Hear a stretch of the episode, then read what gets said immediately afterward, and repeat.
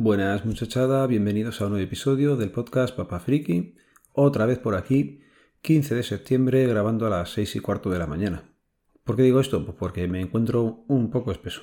Pero bueno, si no grabo estas horas, entrando ya en rutina, suele ser complicado sacar tiempo. Y más en esta casa.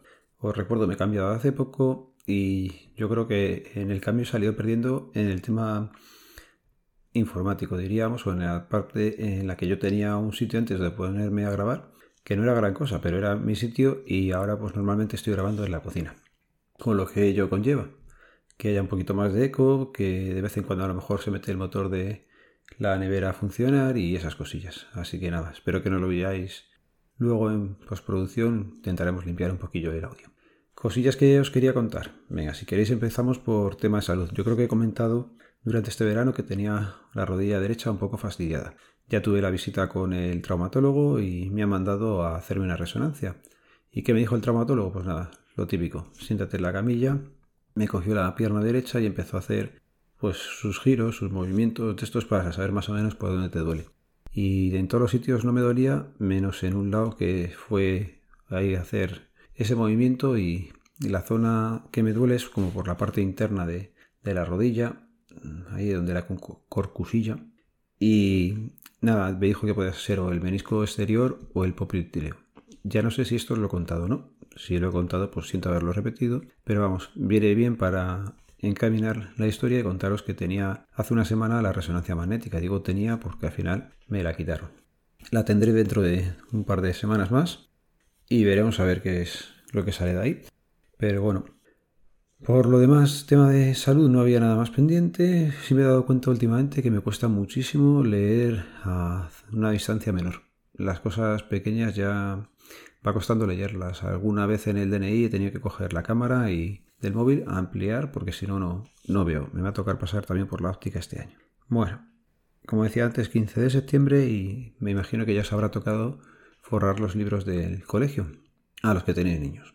Los que no, mira, esa tortura que os quitáis. Porque, bueno, vamos a decirle tortura, aunque también es cierto que desde que han inventado, y yo he descubierto que ha sido el año pasado solo, los forros estos de los libros que vienen como un cuaderno, que son un poco caros, pero el tiempo que te ahorras y la facilidad de ponerlos, ya digo, es como si fuera una funda para un libro, lo metes lateral por el lomo, lo metes por el otro lado y pum, cierras. Y forrar un libro ahora son nada, menos de, de un minuto, es facilísimo. Lo que sale un poquillo más caro, pero oye, es eh, la balanza tiempo-dinero y en este caso compensa cuando tienes tres críos. Y ya digo yo que compensa. Bueno, contando sobre eso, otra cosilla, Nuria tiene el iPad en el colegio, proyecto iPad y los libros se los dan de forma electrónica. Bueno, pues está teniendo problemas, lleva solamente dos días, está teniendo problemas a la hora de entrar en la aplicación que tienen para ver los libros. En el iPad la enciendes y al minuto así coge y se le cierra. Hemos intentado pues apagar el iPad, reiniciarlo, intentar matar esa aplicación. Da igual, esa aplicación se ha quedado pillada y va a tener que ir a ver al jefe de estudios y que, que se lo arreglen ellos porque no tenemos ni idea de qué es lo que ocurre. Esos problemas cuando tienes el libro en papel pues no te ocurrían. Así que diríamos que son problemas modernos de, de las nuevas generaciones que estudian en iPad, que ya veremos si será mejor, peor. Pero por ejemplo, eh, tengo un amigo que ha entrado ahora a realizar una formación y esa formación se la van a dar totalmente en formato digital. Les han entregado una tablet, esa tablet lleva ya el contenido y ahí se lo han dado para que estudie. Así que ya cuando termine esa formación os contaré si ha sido mejor, peor o si directamente han cogido y lo que han hecho ha sido trasladar el problema a los alumnos y que sean ellos los que se lo impriman.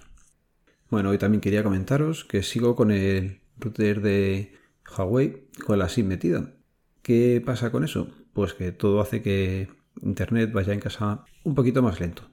Siempre tenemos eh, conexión, la tarifa era ilimitada, pero a la hora de meterle chicha, pues ha habido alguna cosilla que me dice que, se queda sin internet, que está conectada a la wifi pero no tiene red.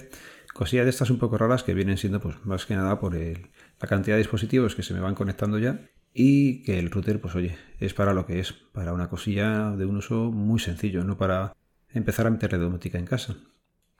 ¿Qué pasa? Que con Digi contratamos la semana del 20 de agosto y como directamente aquí no tenían ellos eh, la fibra metida, pues tiene que ser mediante telefónica. ¿Qué ha ocurrido en todo este tiempo? Que casi van a ser pues un mes completito. Pues ha ocurrido que se les dio permiso de, por parte de la comunidad para que metieran su fibra y cuando ayer vino el técnico de Movistar para hacerme la primera visita y luego tienen que venir los de Digi ya para ponerme el router, pues vimos que tenía Digi su fibra metida, sus conexiones hechas y ya había dos vecinos que lo tenían contratado con la fibra directamente de ellos.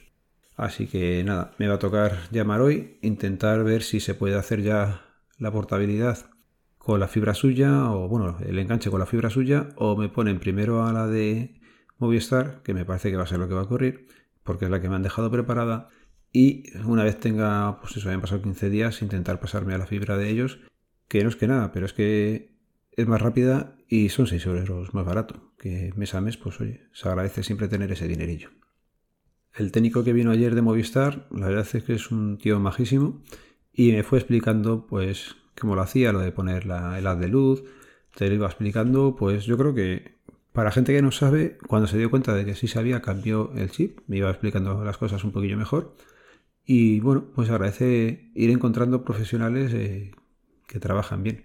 Ya lo he repetido en algunos podcasts, pero es que es muy complicado encontrar a gente que trabaje bien últimamente. Cuando hemos empezado en casa, antes de que empezar a venir gente a hacer sus trabajos aquí, es cuando te das cuenta de que hay gente que es una maravilla que venga a tu casa o es una maravilla trabajar con él o contratarle y otra gente que, madre mía, lo que sufres con ellos. Con lo cual, todo esto también viene a que no estoy probando el NAS lo suficientemente, porque a trabajar con él con una red tan chapucera, pues es un poquito complicado. Estoy esperando a ver si ya esta semana que entra conseguimos dejar todo funcionando y ya pues empezar a meterle caña. Así que lo voy a ir dejando por aquí ya digo, estoy esperando tema rodilla, esperando tema Digi y, poco a poco. Sobre el tema de la aerotermia, tengo pendiente grabaros todavía, pero no me ha llegado la factura. Me van a juntar la factura desde que nos hemos dado de alta hasta finales de agosto.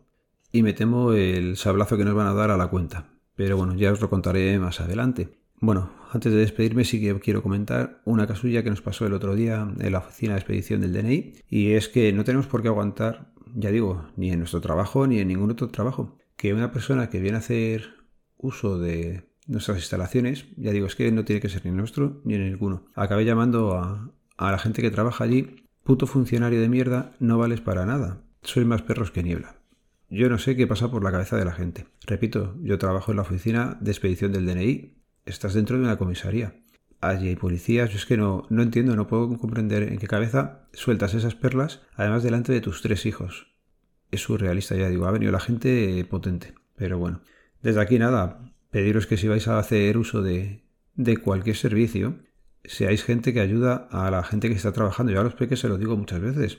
Comportaros porque esta persona que está frente a vosotros está realizando un trabajo. Cuanto más fácil se lo pongas a él, mejor. Tú sales beneficiado, pero se ve que hay otra gente que prefiere ir montando el pollo porque cree que así a lo mejor le van a atender mejor. Y es todo lo contrario. Tú una persona que te da los buenos días, que es normal, siempre prefieres tratarla a que una que viene en plan déspota o tirándote las cosas encima de la mesa. Es que no, no tiene sentido, pero bueno. No me voy a extender mucho más, ya digo, los métodos de contacto quedan en las notas del programa. Este podcast pertenece a la red de sospechosos habituales. Podéis seguirnos a través del feed, feedpress.me barra habituales. Ya sabéis cómo termina esto. Un saludo, nos vemos, nos leemos, nos escuchamos. Adiós.